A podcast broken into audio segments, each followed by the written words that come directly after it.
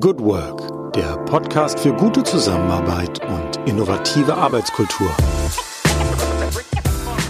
Herzlich willkommen am Tag X plus 81 in unserer Corona-Chronik im Podcast Good Work, dem Podcast für gute Zusammenarbeit und für zukunftsfähige Arbeitskultur.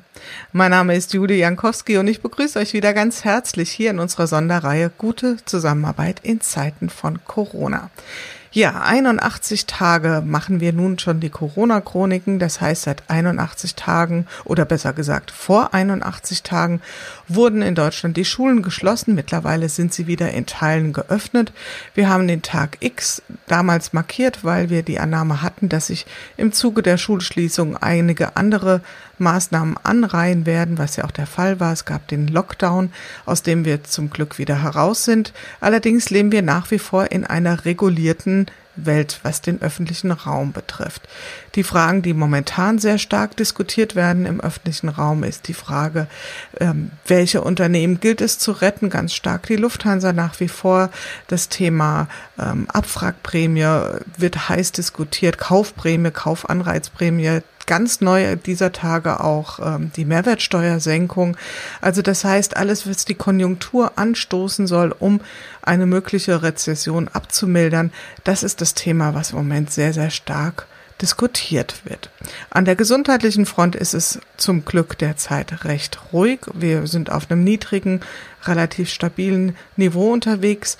Ähm, ja, das sind so die Themen, die momentan vielleicht hier heute auch erwähnenswert sind, denn wir wollen uns ja hier in der Corona-Chronik auch mit dem Thema Arbeitswelt beschäftigen. Also wir schauen genau hin, wie wird gearbeitet und was hat sich verändert im Zuge der Corona-Maßnahmen.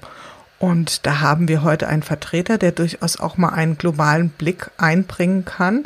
Ein Vertreter aus der Welt der Start-ups. Und ich bin sehr froh, dass wir ein kleines Zeitfenster finden konnten in seinem vielbeschäftigten Tag. Wir haben heute in unserem virtuellen Studio Sebastian Schulz. Er ist Gründer und Betreiber der Maldana Coffee Roaster. Und dass es viel mehr ist nur als nur eine Kaffeerösterei, wird er gleich selbst erzählen. Ich sage erstmal Hallo an dich, lieber Sebastian. Hallo Jule, vielen lieben Dank für die Einladung freue mich auch, dass es geklappt hat, endlich mal. ja, wir hatten, wir hatten ein bisschen Struggle mit Technik und so weiter und äh, aber jetzt steht die Leitung und wir können uns sehr schön austauschen. Ja, Sebastian, erste Frage an dich, wie an alle, alle anderen Gäste auch. Wie bist du heute in den Tag gestartet? Wie geht's dir heute? Oh, mir geht's eigentlich relativ gut. Äh, ein bisschen müde von der Gesamtzeit. Äh, langsam ist die Luft ein bisschen raus. Äh, es äh, naht der Sonntag, an dem man sich ein bisschen Luft holen kann und äh, ausatmen, äh, um wieder Energie zu sammeln. Aber an sich sehr gut. mit einem Kaffee natürlich in den Tag gestartet, ganz früh und ja, jetzt sitze ich in der Rösterei und die Sonne kommt langsam wieder raus, was schön ist bei diesen betrübten Tagen. Ähm, genau. Ja, da beneide ich dich tatsächlich heute ganz besonders drum, denn äh, wir zwei kennen uns ja auch persönlich. Du weißt, ich bin eine alte Kaffeetante und im Moment äh, pausiere ich quasi mal in Vorbereitung auf eine längere Umstellung und ja, ich würde sehr gerne mit dir jetzt eine Tasse Kaffee trinken. Aber gut. Ähm, Sebastian, Kaffee, Coffee Roaster, also Kaffeerösterei. Was genau machst du außer Kaffeerösten oder ist das die ganze Geschichte? Vielleicht magst du mal erzählen, wie so dein Startup aussieht oder aussah, beziehungsweise bevor es ähm, mit Corona losging. Wir sind ein Social Startup wir sehen uns als Social Startup und äh, versuchen den Blick aufs Ganze zu wahren und nicht nur wie eine Kaffeerösterei, die eigentlich im letzten Prozess der Kette steht, nur diesen zu betreiben, sondern wirklich die Vogelperspektive aufzunehmen und arbeiten mit Kleinfarmern zusammen, spezifisch nur mit Kleinfarmern im direkten Austausch und partnerschaftlich und auch langfristig, um diese äh, natürlich mehr zu fördern. Die gesamte Kaffeewelt besteht zu 80 Prozent aus Kleinfarmern ähm, und genau die haben wir auch im Fokus. Die können qualitativ hochwertigen Kaffee produzieren, die brauchen die Hilfen. Ähm, also von uns natürlich einerseits äh, vom Wissensstand her, was braucht der Westen oder was wird nachgefragt ähm, und sind natürlich auch flexibel genug wie wir als Startup, um auf bestimmte Bedürfnisse einzugehen. Ja, und das heißt also, ihr habt die kleinen Farmer im Blick. Sind ja, wenn ich das so noch richtig aus unserem Vorgespräch in Erinnerung habe, relativ viele Schritte dazwischen. Also von der Bohne am Strauch bis hin in die Tasse. Wie viele Schritte sind das und wie viele Schritte sind es bei euch, wenn man das mal vielleicht gegenüberstellt? Also normalerweise haben wir so 15 bis 30 Zwischenhändler oder Zwischensteps, ne, vom, vom Bauern bis hin zum Endkunden. Äh, wir versuchen das so direkt wie möglich zu machen. Das heißt, wir schalten alle Zwischenhändler aus, soweit das geht. Wir haben einen Exporteur, der natürlich den Kaffee hier rüberbringt ähm, und meistens auch noch einen Lageristen oder ein Direct Trade Unternehmen, ein kleines dazwischen, das meistens auch direkt mit den Bauern zusammenarbeitet. Also maximal zwei Stellen. Mit uns werden wir dann drei, bis es zum Endkunden kommt. Äh, das heißt viel Ersparnis, weil das meiste Geld, ähm, was, was der gesamte Prozess kostet, äh, wird an diese Zwischenhändler gezahlt. Und der Bauer bekommt derzeit, ich weiß gar nicht, was heute der aktuelle Preis ist, aber vorgestern waren es noch 93 Cent pro Kilo. Ähm, das ist der Börsenwert tatsächlich, der pro Kilo bezahlt wird. Ähm, wir bezahlen einen deutlich höheren Preis. Ähm, normalerweise, wenn wir jetzt von einem großen Exporteur kaufen würden, dann wären wir hier auch mindestens bei drei Euro, sage ich mal. Und äh, der Preis ist natürlich ins Unermessliche steigbar, also bis zu 100 Euro pro Kilo Rohkaffee natürlich. Ähm, wir bezahlen mindestens, derzeit ist unser niedrigster Preis, den wir direkt an den Bauern abgeben. Also statt 93 Cent, die er sonst bekommt, sind wir bei unserer Frauenassoziation, also dem Frauenverein aus Kolumbien, 74 Frauen, zahlen wir derzeit 4,85 Euro, die direkt an die Frauen geht. Äh, das ist natürlich eine äh, ja, Steigerung äh, dessen Einkommen und auch eine Wehrleistung. Also wir sind über, also 45 Prozent über den Produktionskosten der Pharma. Ähm, was ganz wichtig ist. Derzeit liegen im Durchschnitt die Produktionskosten bei 1,75 Dollar. Ich sage ja immer, das ist vergleichbar wie bei uns in Deutschland mit den Milchbauern. Ähm, die müssen auch unter ihren Produktionskosten verkaufen, ähm, aber werden vom Staat subventioniert. In den meisten Ländern, wo Kaffee angebaut wird, ähm, ist eigentlich, sagt man, es sind dritte Weltländer und da gibt es keine Subvention vom Staat. Deswegen ist es uns ganz wichtig, dass wir mindestens 30 Prozent über den äh, Produktionskosten liegen. Natürlich für eine Qualität, die wir uns auch vorstellen. Wir sind, bewegen uns ja im Specialty-Markt. Das heißt, es gibt eine Qualitätsstufe äh, von 80 Punkten. Äh, wir verkaufen nur oder kaufen nur Kaffee ein, der mindestens 84 Punkte hat. Jetzt sind wir in der Corona-Zeit gerade mit der Ernte in Kolumbien ziemlich beschäftigt. Äh, wir sind da mit den Bauern auch immer im Gespräch und ähm, versuchen da aus unserer Sicht hier gut wie möglich nachzuhelfen oder sie zu beraten, aber andererseits auch mit unserem Partner da zu arbeiten.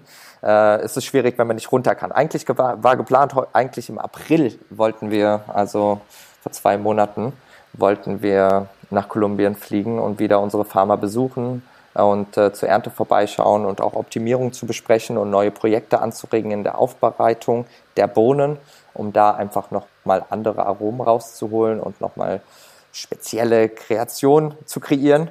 Aber das klappt dann alles nicht. Unsere Bauern leben im Moment richtig abgeschottet äh, auf ihren Farmen. Auch die Picker, also die, die die Bohnen pflücken, äh, sind vor Ort auf der Farm nicht eingesperrt, aber niemand darf raus oder rein. Also es wird da streng darauf geachtet, dass einfach das Coronavirus sich da nicht ausbreiten kann. Aber wenn einer ausfällt oder es sind sowieso weniger Picker im Moment derzeit als gebraucht. Das heißt, ähm, die Bohnen müssen halt zu einem bestimmten Zeit oder die Kirschen müssen zu einem bestimmten Zeitpunkt äh, gepickt werden, also vom Baum entfernt, äh, weil sie dann ihren Reifegrad erreicht haben. Und das äh, ist ganz wichtig für die Qualität. Und umso weniger Farmer oder Picker wir haben, die da helfen können und Erfahrene vor allem, umso schlechter wird auch am Ende die Qualität. Im Moment ist es gut unter Kontrolle. Ähm, langfristig oder mittelfristig gesehen haben wir, äh, haben wir eher Angst vor, vor Engpässen, dass äh, das nicht hier rüberkommen kann, also exportiert werden kann oder nicht die gewünschte Menge halt rauskommt mhm. in der Qualität, die besprochen ist. Bevor wir da nochmal tiefer einsteigen ähm, in das ganze Thema Corona-Problematik, vielleicht nochmal zum Verständnis. Also euer Geschäftsmodell ist schon, dass ähm, der Wiederverkauf von dem Kaffee, also Rösten und, und Wiederverkaufen, wer ist, wer ist euer, wer sind eure Kunden? Also an wen vertreibt ihr den Kaffee in erster Linie? Also sobald der Kaffee hier ist, ähm, vertreiben wir in erster Linie B2B-lastig, also an Gastronomie und Büros. Ähm, wir haben natürlich einen Online-Shop, der für Endkunden ist. Die, dann haben wir die Rösterei, ähm, wo wir einen Werksverkauf hatten vor der Corona-Krise, also immer freitags. Ähm, und wo die Kunden hier eingekauft haben und natürlich Wiederverkäufer wie Rewe ähm, und vereinzelte Feinkostläden in Deutschland. Ähm, genau, das waren eigentlich die Absatzwege. Den, das meiste, ich sag mal, den meisten Umsatz haben wir tatsächlich und auch Absatz natürlich mit B2B-Kunden gemacht, also Gastronomie und Büros.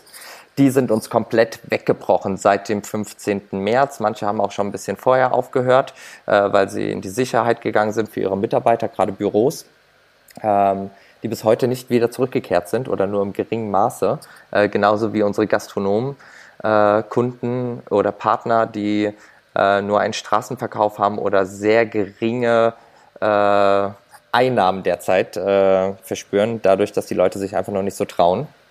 Deswegen mussten wir auch komplett umswitchen und haben unsere Zielgruppe äh, komplett auf den Endkunden fokussiert, wo wir vorher halt auf B2B waren. Ähm, wir haben unseren Online-Shop komplett gesetzt, haben die Zeit genutzt. Äh, alles, was die ganze Zeit immer auf der Strecke geblieben ist, die Infrastruktur unseres Businessmodells ist auf Online ausgelegt eigentlich, äh, war bis Ende des Jahres geplant, das alles so auszulegen. Jetzt haben wir es halt heute schon, ähm, dass da einfach der Dreh- und Angelpunkt stattfindet und alles da zusammenläuft und dann wieder natürlich an den Point of Sale, also in das ganz normale Geschäft übertragen werden kann. Ähm, wir haben unsere Röstereiöffnungszeiten äh, erweitert. Also wir haben jetzt jeden Tag offen statt einmal sechs Stunden in der Woche, immer von 10 bis 18 Uhr und Samstag bis 16 Uhr. Äh, hier verspüren wir auch ähm, extreme Umsatzwachstum, kann ich so sagen. Ja, das kann man so sagen. Also wir verdoppeln uns eigentlich wöchentlich äh, vom Umsatz her. Es ist halt ein Tropfen auf dem heißen Stein, wenn man halt die Umsätze von B2B sieht. Ne? Äh, was wir sonst gemacht haben oder auch vom Absatz. Wir haben drei Tonnen Röstkaffee, ja, drei Tonnen geröstet, äh, noch vor der Corona-Krise pro Monat ähm, auf unserem 15 Kilo Röster. Und das war natürlich, äh, da waren wir gut ausgelastet schon. Und jetzt sind wir ungefähr so bei 500 haben wir uns jetzt eingependelt, was halt nur an Endkunden geht. Ähm, also wir verspüren da halt ein starkes Wachstum und äh, Gerade lokal waren wir auch nicht sehr gut positioniert. Wir waren eher deutschlandweit ähm, komischerweise äh, mehr gefragt als lokal. Dadurch, weil wir wahrscheinlich auch hier so künstlich verknappt waren. Ähm, aber das hat sich jetzt auch extrem, ähm, ja, also es wandelt sich gerade. Unser Online-Shop macht auch extreme Sprünge. Natürlich äh, sind die Leute jetzt einfach auch auf den digitalen Einkaufsweg umgestiegen. Und ähm, es fehlt natürlich die Persönlichkeit so ein bisschen, die ähm, die man sonst gerne hätte ähm, bei seinen Kunden. Also sonst wurde im Kaffeehaus oder wie gesagt im Feinkostladen oder äh, sonst wo eingekauft in der Gastronomie und äh, ich denke, da hapert es gerade ein bisschen dran. Aber sonst äh, sind wir da, also genau in diesen Geschäftssegmenten äh, äh, erfahren wir extrem Wachstum. Ähm, mhm.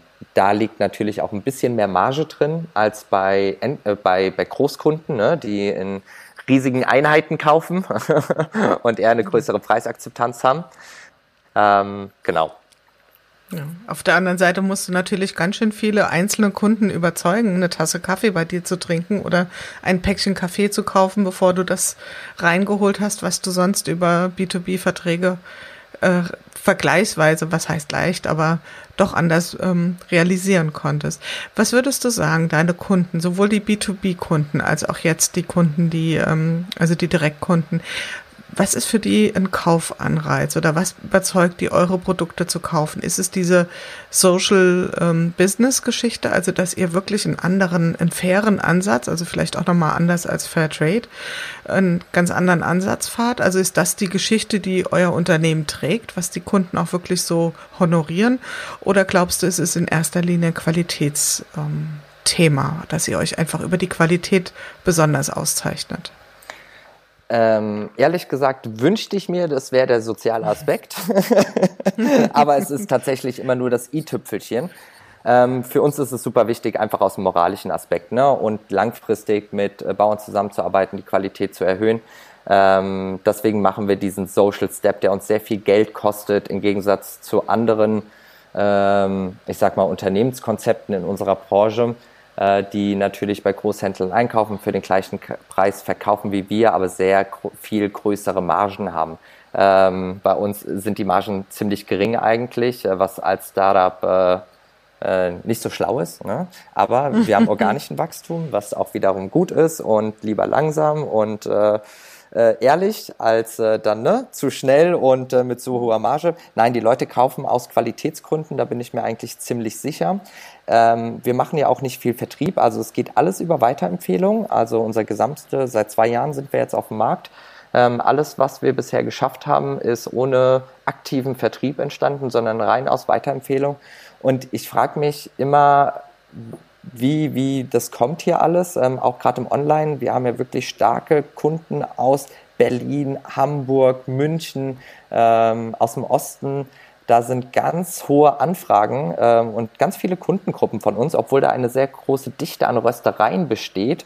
Deswegen frage ich mich immer, wie die denn zu uns kommen ähm, oder warum ein Hamburger jetzt bei mir anruft äh, und sechs Kilo äh, Wilhelm bestellt, ja, unseren, unseren Classy äh, Filterkaffee, äh, mhm. der also tolle Qualität hat, aber jetzt geschmacklich naja, der ist schon lecker, aber er ist jetzt nichts Besonderes. ne? Ähm, Im Gegensatz zu den fruchtigen oder den Fancy Coffees, sage ich immer, die wir hier haben, die wirklich nach Kirsche oder Zitrus äh, schmecken. Ähm, ich frage mich auch immer, wie das kommt und wie die auf uns aufmerksam werden. Wir müssen das jetzt auch einfach mal einbauen. Das ist die nächste Frage jetzt, ne? mal zu verstehen, wie wir unsere Zielgruppe eigentlich erhalten. Aber genau. es ist das Qualitätsmerkmal in erster Linie und darauf stützen wir uns auch als Unternehmen. Quality, ne, also Qualität als erstes in Verbindung oder im Gleichgewicht mit ähm, ökologischer Nachhaltigkeit und sozialer Verantwortung. So sagen wir das immer. Die zwei Aspekte sind für uns sehr wichtig und das auch transparent äh, dargestellt zu werden, also für den Kunden, dass er sich da entscheiden kann, ohne Siegel ja, was äh, nie die besondere Aussage ist. Wir stehen ja nicht so auf diese Siegel. ähm, mhm. Ja, aber anscheinend ist es erstmal die Qualität und dann, ach, der ist ja noch direkt gehandelt, das ist ja toll. Und äh, ich kann dir noch ganz transparent nachvollziehen, wer ist der Farmer, welche Varietät ist der, was für einen Preis haben wir gezahlt. Und das ist eigentlich schon interessant zu sehen. Ähm, obwohl wir auch Kunden haben natürlich, die sagen, oh, ohne Biozertifikat kaufe ich nicht, ja. Ähm, die müssen wir dann mit den Laborwerten überzeugen, dass unser Kaffee biologisch ist. Oder auf den Säcken haben sie das Biozertifikat, was unsere Bauern auch meistens haben. Ähm, aber wir haben es halt nicht, weil es halt viel Geld kostet für den Bauern und für uns, äh, um einfach nur zu sagen, hey, der ist bio. Ja. Mhm. Ähm, da äh, hoffen wir dann immer auf das Vertrauen unserer Kunden. Aber es ist in erster Linie Qualität, um das mal zu beantworten. Ja. Bleiben wir mal bei den Veränderungen durch Corona. Was würdest du schätzen? Ähm, also erstmal kam ja so eine unheimlich starke Nachfrage. Wo kam die her? Glaubst du, dass plötzlich das Kaufverhalten sich verändert hat, dass man Produkte, wie ihr sie anbietet, also qualitativ hochwertig, nachhaltig erzeugt und so weiter, dass das im Zuge von Corona eine hm, stärkere Nachfrage nach sich gezogen hat? Oder kannst du das an irgendetwas festmachen? Ähm, ich denke eher, das war dieses ähm, Hamstern eigentlich. Ne? Wir haben auch stark gemerkt, dass die Kilopacks und ähm, also es wurden gleich sechs Kilo Einheiten gekauft, ne? Ähm, mhm. Oder vier Kilo oder zwei Kilo, was normalerweise maximal ein Kilo oder 500 Gramm war. Ähm, ich meine, wir rösten ja jede Woche bedarfsgerecht ähm, und, und versprechen dem Kunden, dass sich jede Woche einen frischen Kaffee bekommt. Deswegen muss er hier nicht äh, wirklich in großen Mengen einkaufen, weil der Kaffee wird ja auch dann einfach alt und äh, schmeckt mhm. nicht mehr so gut wie der frische Kaffee. Ähm, ich weiß gar nicht, woher das kam. Also ich glaube, es war so ein bisschen Angst, dass sie das nicht mehr bekommen oder dass wir schließen und dass wir nicht mehr durchhalten. Ähm, ich glaube, das war eher so das Gefühl, als die Läden dann auch wieder so ein bisschen geöffnet haben. Äh, das war vor zwei Wochen, glaube ich. Äh, da haben wir auch in unserem Kaffeehaus gemerkt, wow, die Leute kommen auf einmal im Andrang dazu. Äh, das hat sich aber alles auch wieder gemäßigt. Ähm, ich glaube eher, die wollen noch gucken, sind wir alle noch da? Äh, schaffen wir es äh, durch die Zeit? Äh, das ist ehrlich gesagt das so. Und sie versuchen uns auch ein bisschen zu unterstützen. Ja? Es ist auch ein mhm. viel, und das finde ich toll, also wie unsere Kunden da sagen, hey, wir versuchen euch zu unterstützen. Ja? Ich sage halt immer, ihr müsst jetzt nicht mehr einkaufen, bleibt einfach langfristig bei uns äh, und wir bieten euch die gleiche Qualität oder sogar noch höher, ja, weil wir das ja auch stetig verbessern und jetzt auch die uns die Zeit dafür genommen haben, ja, das alles nochmal höher und höher und höher zu setzen und auch ähm, ne, für den neuen Rohkaffeeeinkauf und mit unseren Bauern zu gucken, wie wir da langfristig jetzt auch in solchen Krisensituationen äh, arbeiten müssen und zusammenhalten müssen, ähm, um das einfach zu schaffen. Also auch einfach unsere Einkaufsprinzipien nochmal zu überdenken und unsere Bauern statt einmal im Jahr zu bezahlen oder sechs Monate im Voraus, damit sie gut durch die Erntezeit kommen, weil sie da viele Investitionskosten haben, vielleicht einen monatlichen Ansatz zu fahren ja, dass alle nicht so starke Kosten haben und monatlich einfach vorbezahlt wird. Ähm, sagen wir mal ein Sack, ne? oder ich verbrauche einen Sack pro Woche und den kann ich dann direkt sozusagen schon wieder reinvestieren in den neuen Sack der Ernte. Ähm, solche Überlegungen kommen gerade und das macht ziemlich Spaß und ist auch, glaube ich, ziemlich sinnvoll für alle, um einfach diese Liquidität beizubehalten. Ja, das ist ein wichtiger, wichtiges Kriterium. Natürlich können wir gern gleich auch noch mal ein bisschen drüber reden. Ich bleibe aber noch mal ein Stück weit bei dem Thema verändertes Kaufverhalten oder Konsumverhalten. Jetzt ist der Kaffee ein Produkt, was in den letzten Jahren schon ganz stark gewachsen ist in der Nachfrage und kannst du bestimmt auch gleich noch mal was zu sagen, wie da so die Mengen sind und ähm, Jetzt haben wir viel das Wort Entschleunigung gehört und so diese Zeremonie, sich eine schöne Tasse Kaffee machen. Ich glaube, jetzt ist ja auch gerade Filterkaffee wieder total im Trend. Ähm, kannst du dir vorstellen, dass sich diese Tendenzen verstärkt durchsetzen werden oder glaubst du, das war jetzt mal vielleicht so eine Phase, wo wir das mal ausgelebt haben im Lockdown und das wird sich wieder auf einem normalen Niveau einpendeln? Was wäre da so deine Vermutung? Also die Leute werden wieder ins Büro gehen irgendwann und dann wird es da wieder den Vollautomaten-Kaffee geben wahrscheinlich, ja. Manche haben ja Siebträgermaschinen da stehen. Äh, ähm, es wird weniger zu Hause getrunken. Und ich hoffe, also ich glaube nicht, dass es das ein kleiner Trend ist, sondern die Leute erkennen, die, die haben mehr Spaß dran bekommen. Also das kann ich auch von mir sagen, selbst wieder zu Hause zu kochen, zuzubereiten, auch Kaffee aufzubrühen, habe ich ja sowieso meine große Leidenschaft dran. Mhm. Ähm, deswegen kann ich da von mir jetzt nicht viel sagen, aber von meinen Endkunden, die ich sehe, äh, die hier in die Rösterei kommen, die kommen natürlich jetzt alle öfter, weil der Kaffee immer so schnell leer ist und äh, sie probieren mehr aus und äh, sie fragen mehr nach und jeder, es wird auch mehr Zubehör gekauft, also wie Handfilter, wie du es eben schon erwähnt hast, gleichzeitig die Aeropress und es wird nachgefragt einfach für das handwerkliche Aufbereiten. Ja, die Leute nehmen sich mehr Zeit. Ich denke nicht, dass es ein kurzfristiger Trend ist, sondern dass es sich ein bisschen mehr so durchzieht. Auch dieser lokale Einkauf äh, wird, glaube ich, mehr und mehr. Ähm, die Leute kriegen wieder ein schönes Verständnis davon und ich glaube, ich habe es immer nur so erlebt, es war ein schöner Ausflug, ne? Mal raus aus der Wohnung in die Rösterei, sich da einen schönen Kaffee auszusuchen, noch einen zu trinken und dann wieder nach Hause zu gehen und zu experimentieren und was Besonderes dazu haben. Allerdings ist Kaffee ein Genussmittel, ne? Äh, es ist in Deutschland das beliebteste Getränk, aber immerhin ein Genussmittel und es ist nicht lebenswichtig. Deswegen habe ich eher die Befürchtung, dass wenn das mit dieser Kurzarbeit allen bleibt und unsere wirtschaftliche Situation sich verschwächert, also verschlechtert, dass ich dann auch wieder auf den ganz normalen Supermarktkaffee zurückgreife, weil er einfach sehr viel günstiger ist. Ähm, bevor wir es geschafft haben, die Leute auch aufzuklären im Sinne von, wie viel ne, bekommt der Bauer, was ist daran nachhaltig und was nicht. Wie gesagt, es geht immer in erster Linie um Qualität und äh, noch mhm. nicht so wirklich um dieses soziale Verständnis, äh, dass man damit mhm. wirklich auch eine ganze Branche im Endeffekt unterstützt und auch langfristig versucht aufrechtzuerhalten. Also das ist dann auch immer so der Punkt, an dem ihr eher ansetzen könnt, an der Qualität. Und ähm, ja, bleibt ja einfach zu hoffen, dass sich da so ein nachhaltiges Qualitätsbewusstsein erhalten bleibt oder bewahren wird bei den Leuten. Ist ja auch auf der einen Seite immer die Frage, was sind mir Dinge wert, die ich konsumiere, aber auf der anderen Seite auch, was kann ich mir natürlich leisten. Ähm, da sind wir nochmal bei dem Thema Geschäftsmodell. Du hast es ja am Anfang gesagt, da würde ich gerne auch nochmal kurze Schleife lang fahren. Das hat euch ja ziemlich kalt erwischt, also Gastronomie zu, ähm, Büros zu, also B2B völlig weggebrochen. Dann dieser schnelle Switch auf ähm, Endkundengeschäft. Wie habt ihr das so schnell auf die Beine gestellt? Beziehungsweise wie, wie war so der Prozess, wenn du dich erinnerst? Ähm, Gab es so einen Punkt, wo ihr gesagt habt, jetzt müssen wir alles komplett rumdrehen? Das, das Geschäft wird so schnell nicht wieder zurückkommen. Was waren so die Überlegungen, wenn du dich vielleicht da mal erinnern magst? Ähm, also ich hatte im Februar ziemlich viel investiert, äh, tatsächlich. Das weiß ich noch. Äh, mit der Hoffnung und äh, das im März hatten wir sehr viele Events auch, äh, also Caterings, äh, wo ich weiß, einfach die letzten zwei Jahre haben wir da sehr viel Geld reingeholt und wir haben so viele Neukunden in den letzten sechs Monaten aufgebaut, also vor Corona, ne, bis März rede ich jetzt, ähm, wodurch wir gesagt haben, wow, äh, wir sind wirklich über den Break-Even hinaus jetzt seit sechs Monaten und es geht jetzt steil bergauf. Äh, mit dem, was jetzt kommt, kann ich das und das investieren, ne, um unser Geschäft aufrechtzuerhalten oder noch zu erweitern und Standbeine aufzubauen. Äh, das ist uns dann alles weggebrochen und auf einmal habe ich gesehen, wow, äh, mir fehlen jetzt echt viel Geld, mit dem ich gerade gerechnet habe, als Minimum, ne, was reinkommt.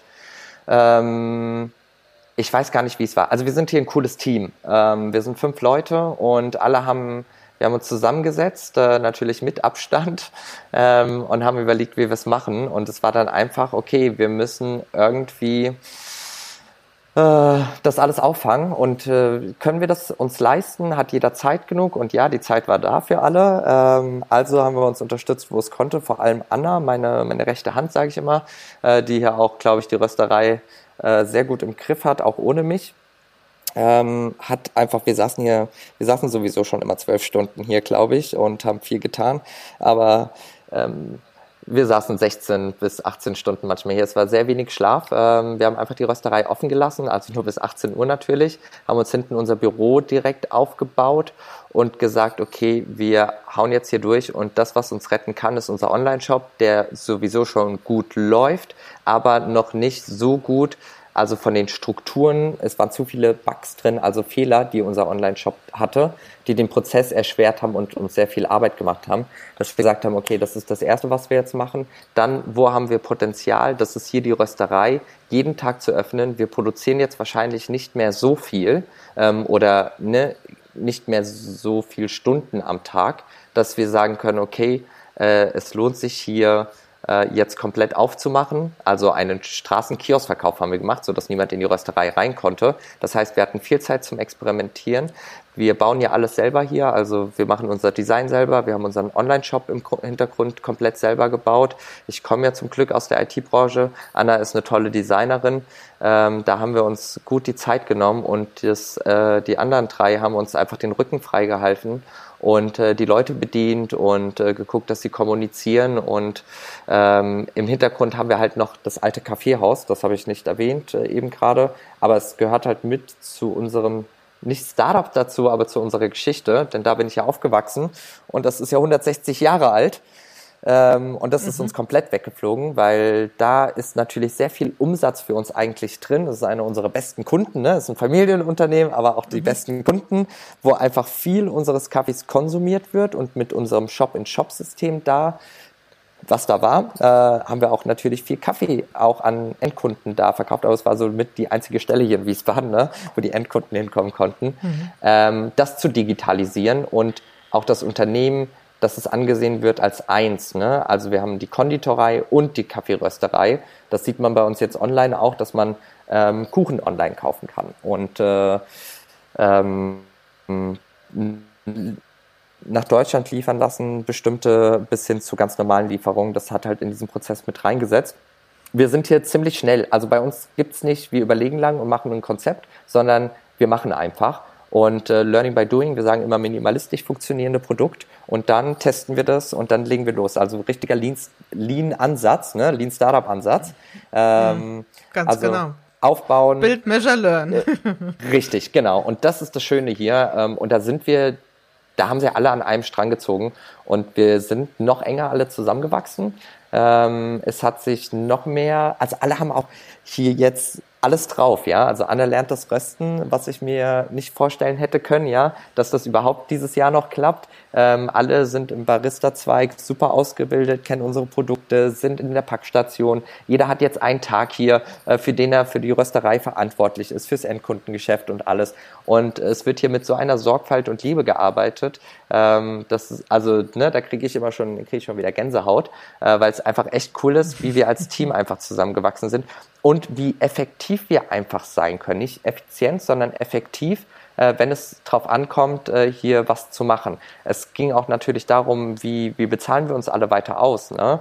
Ähm, zum Beispiel, also ich war gerade an dem Punkt, wo ich sagen kann, wow, ich kann mir mein erstes Gehalt auszahlen, äh, was ich dann direkt wieder zurücküberwiesen habe, 15 Tage später. Ja, also März war es soweit.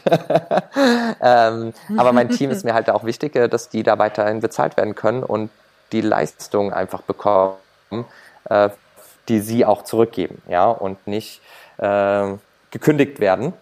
Ähm, und so arbeiten wir vielleicht jetzt äh, ein bisschen bisschen gedämpfter nach dieser Zeit. Also es hat gerade so seit einer Woche, seit eineinhalb Wochen sind wir mit allen Projekten durch. Also was heißt durch? Ne? Es gibt immer ganz viel Neues zu tun, aber mit dem Aufbau. Jetzt geht es daran, diese Produkte und diese Dienstleistungen, die wir jetzt gebaut haben, ähm, auch ähm, an den Mann zu bringen. Und jetzt müssen wir tatsächlich mal in diesen Vertriebsmodus gehen und sagen, außerhalb von Social Media ähm, tatsächlich auch Anrufe tätigen und die Leute darauf hinweisen mit unserem Newsletter, den wir jetzt auch mal endlich drin haben. Ähm, wir haben überall Riesensteigerungen, auch in der Reichweite, aber wir müssen jetzt gucken, dass wir ja die neuen Angebote, die wir haben, die auch immer gewünscht waren, äh, nicht vom Kunden erst gefunden werden müssen, sondern ihm gezeigt werden, hey, sie sind jetzt da. Ne? Und äh, weil wir haben ganz viel, was sich immer gewünscht wurde, ähm, umgesetzt. Vom Abo-Modell, wo wir sagen, hey, für uns cool, wenn wir wissen, wir haben jetzt 100 Abonnenten, die monatlichen Kaffee geschickt bekommen. Das ist für uns eine planbare Liquidität, wie bei den B2B-Kunden, wo wir auch immer wissen, hey, wir haben 500 bis 1000 äh, oder eine Tonne ne, pro Woche senden wir hier an die Kunden raus. Ja, und mit dem Online-Shop derzeit und mit der Rösterei wissen wir nie, was los ist. Äh, wir, wir sind auf einmal abhängig vom Wetter, wir sind abhängig von, von, von dem Gemütszustand der Leute ja, äh, und von ihrem Konsum, ähm, um einfach dieses Endkundengeschäft aufrechtzuerhalten. Wie gesagt, es steigt und das ist cool, aber nur weil wir so künstlich verknappt waren. Ähm, und jetzt sind wir hier äh, und müssen halt diese ganzen neuen Produkte, müssen wir jetzt mal versuchen, an den Mann zu bringen. Und sie steigen so schon wieder, aber es ist wieder dieser organische Wachstum und ich habe immer das Gefühl, äh, wir bauen hier richtig zu 100 Prozent alles schön auf, aber dann wird das Potenzial einfach nur zu vielleicht 30 Prozent ausgeschöpft. Ja? Und jetzt, äh, genau, jetzt wird das Team darauf getrimmt einfach und uns ist jetzt auch ein bisschen die Zeit wieder, da sich jetzt darauf zu fokussieren und zu sagen, okay, es sind neue Produkte, die brauchen Anlaufzeit, aber wir müssen jetzt auch einfach gucken, dass sie nach draußen getragen werden, weil viele haben das Bedürfnisse danach. Ich denke, da sind wir auch recht nah an den Bedürfnissen einfach dran, ähm, dass es gewünscht ist. Aber das müssen wir jetzt halt äh, einmal reinsetzen. Also eure schönen Schätze und Produkte nicht wie Ostereier verstecken, sondern äh, dem Kunden zeigen, wo sie sind. Wenn wir jetzt mal nach vorne schauen, also ein paar Monate nach vorne und du sozusagen dir ein perfektes äh, Szenario entwerfen könntest aus B2B oder B2C, also Endkundengeschäft oder Geschäft mit den Unternehmen, mit dem Restaurant. Wie wäre für dich so ein perfekter Mix? Boah, der perfekte Mix wäre schon, wenn einfach das ganz normale Geschäft, was wir vor Corona hatten, also unser B2B-Geschäft, einfach wieder losgehen würde. Dann haben wir nämlich ähm, mit unserem neuen Geschäftszweigen, ne, also dem Endkunden der Röstereiöffnung, die wir auch beibehalten, ähm, haben wir einfach sehr viel Umsatz. Und wir sind ähm, sehr viel, ja, also ich glaube, dass, wie gesagt, wir waren über dem Break-Even, wir waren in einer ziemlich guten Wachstumsphase, was B2B anbelangt hat. Und ich würde mich freuen, wenn unsere Partner, also unsere es sind nicht unsere Kunden, ne, sondern meistens eher unsere Partner, gerade die Gastronomen und Startups, die auch da aufgemacht haben. Äh, wenn die einfach wieder ihr normales Geschäft betreiben können, die Leute Lust haben, wieder rauszugehen in Bars, in äh, Restaurants, äh, wieder ja das Leben so genießen wie vorher äh, und auch einfach die Unternehmen unterstützen und gleichzeitig hier diese Öffnung zu halten und auch einfach mal unsere Workshops wieder reinzusetzen. Wir haben so viele Kunden, die darauf warten, äh, ihre Workshops endlich äh, einzulösen. Ähm, das wäre natürlich super schön, weil dann haben wir unsere Standbeine einfach wieder zurück, plus das Endkundengeschäft erweitert, plus den Online-Shop in den höheren Zweig gesetzt, plus diese Abo-Modelle ähm, mehr in den Vordergrund gesetzt, äh, wodurch wir eine Planbarkeit mehr haben, äh, mehr Planbarkeit haben. Ich glaube, das wäre das schönste Szenario. Einfach äh, wieder dieser Normalzustand, ja, äh, plus das, was wir uns jetzt in den letzten drei Monaten aufgebaut haben. Weil das, ich meine, damit halten wir uns gerade über Wasser und tatsächlich äh, können wir unsere Kosten alle decken. Wir haben keine Stundung irgendwo ähm, und das wäre, oh, das wäre schon richtig cool. Da würde ich mich mega freuen drüber äh, und dann einfach auch noch diesen Wachstum zu haben an Neukunden ähm, im Endkundengeschäft, weil das macht eigentlich auch viel Spaß. Ähm, das habe ich ganz unterschätzt, ähm, wieder so nah am Kunden dran zu sein. Wir sind immer nah dran eigentlich, aber wir haben sonst nie diesen persönlichen Austausch mit dem Kunden und wie die sich freuen und wie sie ausprobieren wollen und äh, welche Fragen sie haben und das mitzuteilen wäre schon ziemlich cool wenn wir das einfach alles so auch in mhm. einem Maße halten mit uns fünf. Ne? Vielleicht müssten wir dann, könnten wir noch zwei Leute mehr einstellen, was mich auch freuen würde ähm, und dann eigentlich das Europageschäft anzugehen. Okay, das ist schon der nächste Schritt, der wieder wartet auf euch. Mhm. Damit hast du, hast du eigentlich schon die Frage beantwortet, was du vermisst sozusagen aus der Zeit vor Corona. Ähm, du hast es, glaube ich, schon sehr schön ausgeführt. Gibt es denn noch irgendetwas, was du sagst aus der Zeit vor Corona? Das war selbst in unserem jungen Unternehmen sowas wie ein alter Zopf. Das muss gar nicht wieder zurückkommen. Das können wir schon schön hinter uns lassen und abstreifen. Boah, also tatsächlich überlegen wir, dass wir bei manchen Großunternehmen äh, überlegen, ob wir das weglassen. Ne? Also ob wir die überhaupt noch äh, beliefern, äh, weil es mehr so ein, äh, ich sage mal, Geldwechselgeschäft war, ja, für viel Aufwand. Ähm, also wir haben gesehen, dass wir viel effektiver im Moment sind, ne? wenn wir ähm, wenn wir nicht so auf, also wir haben nie Masse geröstet, ne? aber wir haben Menge geröstet. Und bei Mengen haben wir halt viel Zeit hier mit 15 Kilo. Bei einer 60 Kilo Röstung, Röstmaschine würde sich das lohnen, für größere Unternehmen zu rösten, die wirklich viel, viel verbrauchen. Das ist natürlich immer schön, das zu haben. Aber wir fragen uns gerade, ist es wirklich Sinn und Zweck dessen, was wir brauchen? Oder machen wir, äh, konzentrieren wir uns mehr und mehr auf diesen Endkundenmarkt? Ähm, ich glaube, das und, und Büros, ja, die wollen wir eigentlich mehr in den Fokus setzen und eigentlich sagen wir Gastronomien ähm, versuchen wir ein bisschen hinter uns zu lassen, ehrlich gesagt. Da treten immer viele Probleme auf äh, von Serviceleistungen und von allem und dem gewachsen zu sein als kleines Unternehmen, ne, als kleines Start-up, ist im Moment, äh, weiß ich nicht, ob wir das brauchen im Endeffekt. Endeffekt, ne? Oder ob wir dafür einfach die richtigen sind und das lieber einer anderen Rösterei übergeben und uns mehr auf äh, dieses Endkundengeschäft zu verlassen, das Online-Geschäft, unsere Bürokunden und Reves ne, dieser Welt mhm. ähm, und weiter auf unsere Plattform für, also Farm Coffee, äh, die Farmer mit den Röstereien zu verbinden. Das ist ja das Projekt, was wir, von dem wir eigentlich die ganze Zeit reden. Also jetzt nicht hier, ne? aber du kennst es, Jule. äh, mhm, genau, und da genau. sitzen wir jetzt auch natürlich, also diesen, seit diesem Monat ist äh, der Fokus bis August jetzt komplett auf das Geschäft für mich, für meine Mitarbeiter mehr auf, wie gesagt, das Potenzial unserer Produkte und Dienstleistungen auszuschöpfen. Ähm, und das finde ich natürlich auch geil, also dass wir jetzt einfach diese Zeit dafür hatten. Das hatten wir sonst, glaube ich, auch wieder nicht gehabt, ja.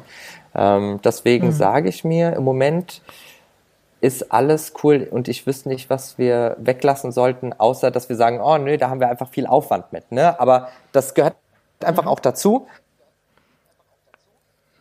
Dienen wir auch weiterhin unsere Gastronomie. Wir würden jetzt nie jemanden wegnehmen, ne? bloß nicht mehr annehmen, sage ich mal. Ja, das ist vielleicht viel mehr mhm. der Fall. Okay. Also konzentrierter auf die Zielgruppen zu gehen. Eine klare po Richtig, Positionierung genau. und auch Entscheidung, was, was wollen wir verstärkt angehen und was können wir ein bisschen aus dem Fokus rausnehmen. Ja, so zum Ende hin würde ich gern noch mal so einen Schlenker in Richtung, was du persönlich mitgenommen hast aus der Corona-Zeit. Als erstes würde ich gern von dir wissen, hast du sowas wie einen persönlichen Corona-Hack? Also irgendwie sowas, ein Kniff, den du dir vielleicht zurechtgelegt hast. Du hast ja von 16, 18 Stundentagen gesprochen, also durchaus von einer sehr anstrengenden Zeit. Gibt es da irgendwas, was du dir jetzt hier in den Wochen ähm, ja, so als Ritual angeeignet hast oder irgendeine Angewohnung oder Angewohnheit, was es dir leichter macht? Ähm, für mich hat sich ehrlich gesagt nicht viel verändert, ne? außer dass ich nicht mehr abends mal in eine Bar gehe mit Freunden.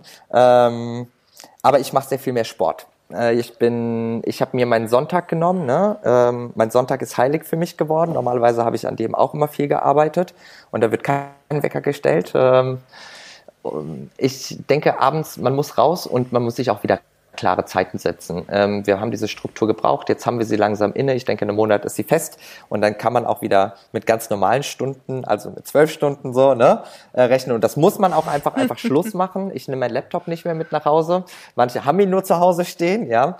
Aber ich denke, in dieser Zeit ist es cool, sich ein bisschen so auf sich zu besinnen. Und ich höre viel, manchmal tatsächlich viel Gejammer, ähm, dass wir keine Party mehr machen können und ne, äh, dass viele doch jetzt an so einen kleinen kritischen Punkt kommen, wo es, wo es dramatisch wird und äh, wo man nicht mehr das Positive sehen will. Ähm, ich weiß nicht, ob ich äh, da immer zu optimistisch bin, aber ich habe mir viele neue Hobbys angelegt. Also wir fahren jetzt Kajak, ne? Und äh, draußen auf dem Wasser für mich zu sein, ist das Coolste, um loszulassen. Ähm, und äh, das ist eigentlich mehr so mein Hack. Also die Welt ein bisschen anders zu sehen und versuchen, ähm, mein Handy wegzulassen, mein Laptop wegzulassen und rauszugehen. Inline-Skaten war ich letzte Woche mal wieder, ähm, was man auch 100 Jahre nicht gemacht hat, aber im Keller stehen hat. und einfach auch viel aussortiert, ähm, um einfach den, den Kopf frei zu bekommen. Also das ist mein persönlicher Hack im Moment. Äh, ich nutze die Zeit, um um auszusortieren und äh, wieder mehr Sport zu machen, einfach so ins Gleichgewicht zu kommen. Und das tut mir echt gut, selbst wenn man nur eine Stunde auf dem Fahrrad sitzt oder ähm, und für alle, die in Wiesbaden sind, ne, wir haben eine wunderschöne Umgebung hier. Also ähm, ich habe in letzter Zeit, glaube ich, so viel wieder von Wiesbaden entdeckt, äh, was ich vorher auch nicht wirklich kannte. Also ne, vom Rheinsteig, natürlich kenne ich den, aber wieder neue Routen ausprobiert, bis hin zum Rhein, zum Mombacher Beach, äh, nach Mainz ähm, wir haben hier eine äh, geile Vielfalt ähm, und das kann man alles so nutzen. Also ähm, es muss einem hier an nichts fehlen, ne? selbst wenn die normalen Sachen nicht da sind. Ähm, und mhm. sich mit Einzelpersonen zu treffen, ist auch nicht das Schlimmste. Ähm, obwohl ich auch ein großer Gruppenmensch bin. Ja. Ähm, ich freue mich auf die Zeit, aber genau, mehr kann ich dazu im Moment nicht sagen. Ähm, das muss, glaube ich, jeder für sich mhm. persönlich immer entscheiden. Absolut. Ja, wir sind am Ende angekommen unseres Gesprächs. Du kriegst auch von mir noch die Abschlussfrage gestellt oder beziehungsweise die Abschlusssatz, den ich dich bitten würde zu vollenden, nämlich wenn ich bislang etwas aus Corona gelernt habe, dann ist es das Pünktchen, Pünktchen, Pünktchen. Wow. Dass nicht so ist, äh, wie es scheint. Das lassen wir mal gerne so stehen, lieber Sebastian.